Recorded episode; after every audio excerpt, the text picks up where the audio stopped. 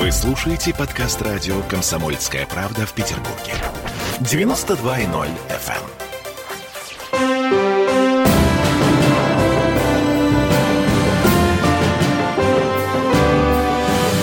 Нулевое чтение.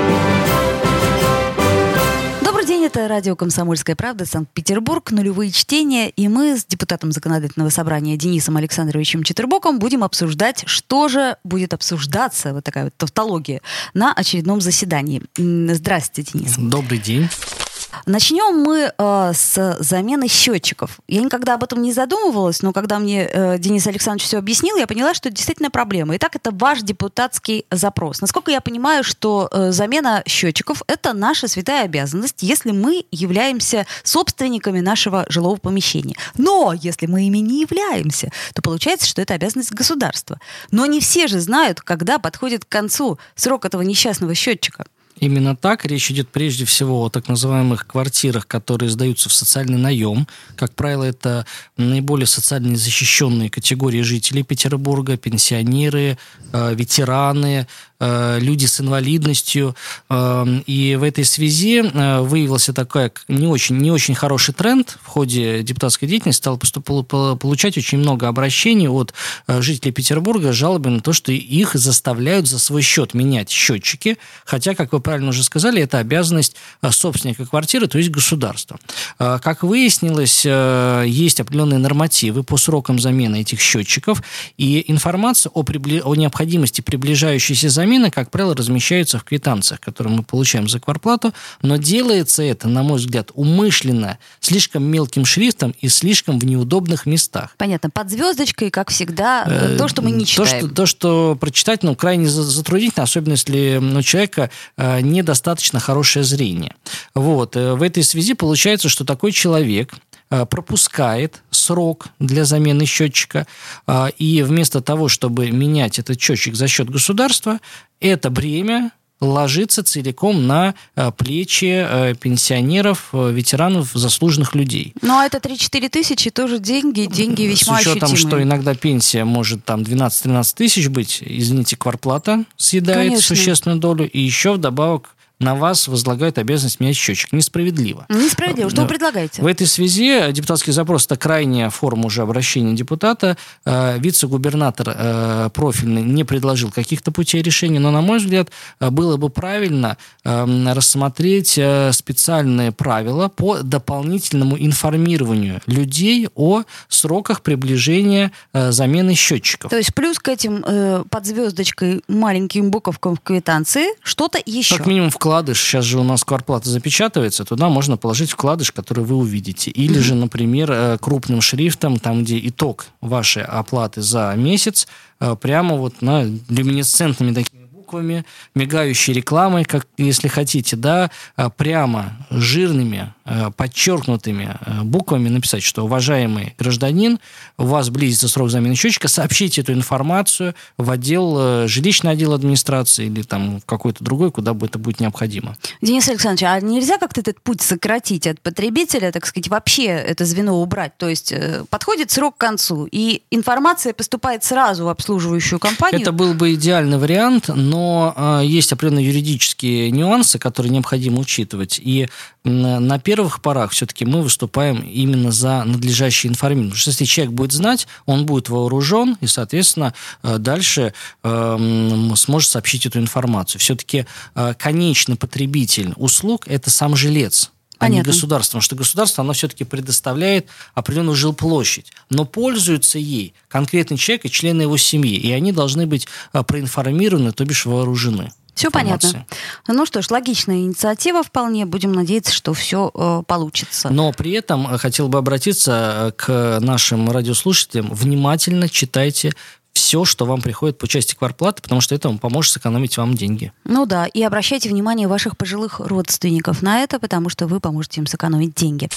Итак, а следующий пункт нашей программы – это бюджет в первом чтении. Что у нас меняется, э, какие статьи у нас в приоритете в этот раз, и что у нас происходит с госдолгом. Я так понимаю, что за счет того, что э, многие предприятия просто не пережили этот ужасный коронакризис, а денег все меньше и меньше. А, приоритеты не меняются. Как уже озвучил наш э, спикер Вячеслав Макаров, э, приоритет бюджета – социальная направленность. Именно поэтому традиционно в тройке лидеров – это развитие образования. Самые большие траты именно на него.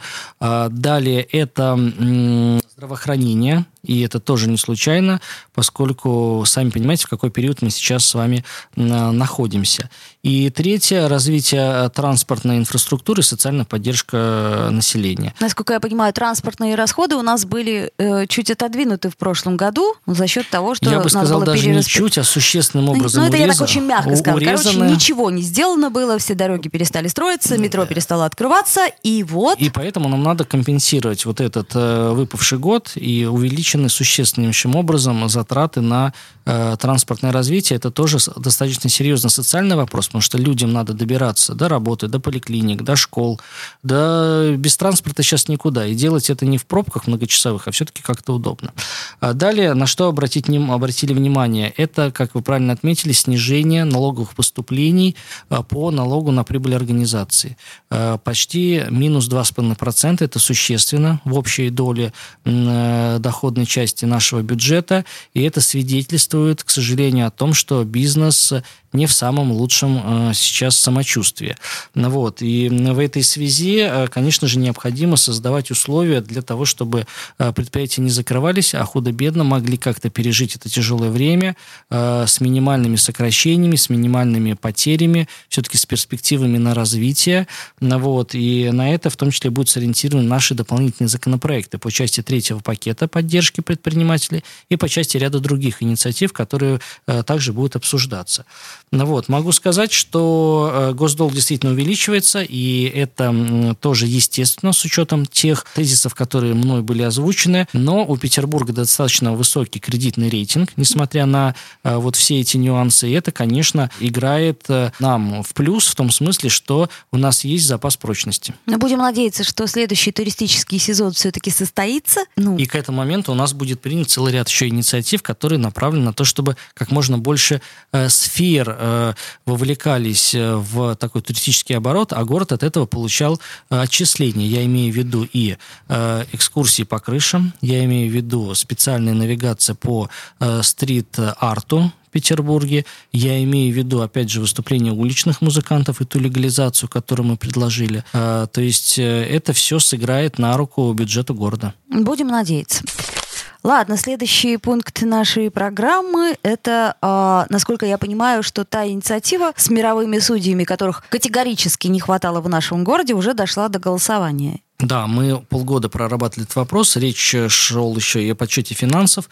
К сожалению, у нас нет средств, чтобы поддержать и обеспечить работу абсолютно э, всех мировых судей, которые требуется добавить для выполнения нормативов. Э, но при этом мы э, предлагаем все-таки ввести дополнительные ставки для того, чтобы э, мировая юстиция была доступна для жителей Петербурга. Это меньше времени в очередях, это более качественное отправление судопроизводства, потому что те, кто был э, в судах, в аншлагах этих, они знают, знает, что судья не всегда может э, достаточно подробно все это рассмотреть, потому что он связан своими сроками, и все это, конечно, сказывается на качестве правосудия. Люди вынуждены идти в вышестоящие инстанции, подавать апелляции, там тратить свое время и нервы, и деньги, и доказывать свою правоту. Вот чтобы этого не было, надо обеспечить э, наимаксимальнейшее качество правосудия именно на этом первом звене, то есть в мировых судьях. Ну, то есть в ближайшее время будем надеяться, что эта инициатива это будет одобрена, инициатива принята. шагом в полтора года, поскольку окончательное решение принимает Государственная Дума, но все необходимые расчеты и обоснования мы уже подготовили и вот в ближайшее время направим ее